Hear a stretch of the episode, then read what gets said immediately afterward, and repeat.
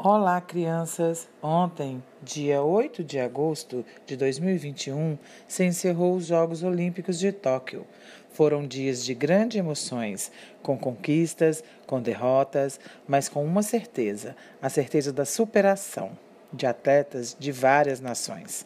O Brasil foi campeão, mas não de medalhas somente, mas também de dedicação, beleza, alegria e gingado. Temos muito orgulho de fazer parte desses momentos históricos, com essa nova geração que veremos nas próximas Olimpíadas e também com os novos atletas que surgirão. Não acabou por aqui, não. Sabem por quê? Dia 24 de agosto teremos as Paralimpíadas. São 22 modalidades: atletismo, basquete com cadeira de rodas, canoagem, ciclismo, futebol de cinco, tiro, vôlei, entre outros. Alguns atletas precisam de guias para que possam auxiliar na hora dos jogos. Você sabia que a primeira Paralimpíada aconteceu em Roma, na Itália, em 1960? Foram cerca de 400 atletas de 23 países e eram apenas oito modalidades.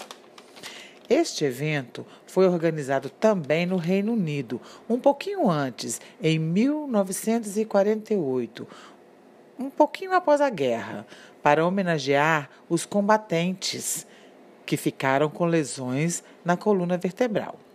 Era uma forma também de melhorar a autoestima desses competidores. Mas só dez anos depois os jogos se tornaram oficiais, como uma Olimpíada, recebendo atletas do mundo inteiro. Nessa edição de 2021, são esperados pelo menos 5 mil atletas dos cinco continentes. Então, crianças, o show de força e garra continua. Vamos prestigiar, assistir e torcer por eles. Afinal, os Jogos Paralímpicos representam a importância da inclusão social e da valorização dos atletas com deficiência, além de mostrar histórias de superação, dão visibilidade e reforçam o debate sobre diferentes questões que envolvem o direito da pessoa com deficiência na sociedade.